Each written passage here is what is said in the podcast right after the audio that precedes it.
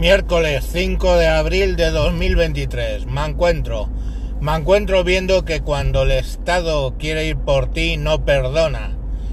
Fijaros, eh, el Poder Judicial acaba de fallar a favor de la chiquilla que ahora tendrá bastantes años, veintitantos años tendrá, de que violó en 2017 el marido de Mónica Oltra y que Mónica Oltra tiene una causa pendiente por haber encubierto presuntamente esas violaciones.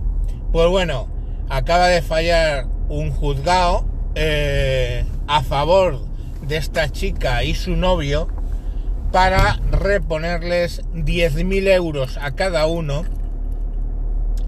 por lo siguiente.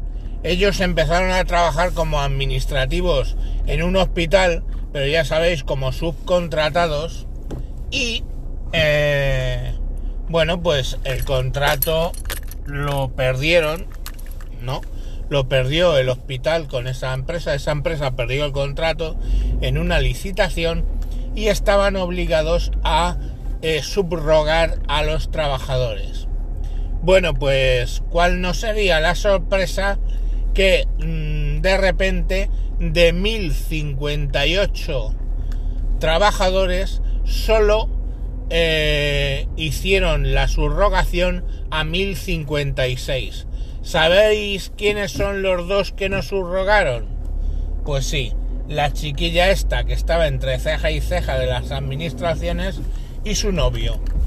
Entonces ellos interpusieron una demanda y eh, pues bueno, la han, ganado, lógicamente, y pues eh, han condenado a la administración a pagar 10.000 euros a cada uno. Ellos pedían 25.000, pero como los salarios de tramitación ya habían sido satisfechos, porque básicamente reconociendo que había sido un, entre comillas, error, pues eso les ha tocado 10.000 euros para que veáis que en realidad nunca, nunca, nunca perdonan.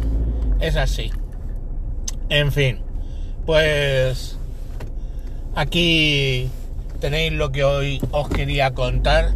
Procurar no tocarle los cojones a la administración porque de normal es que os jodan para toda la vida. Y sin más, pues me despido hasta próximos capítulos. Adiós.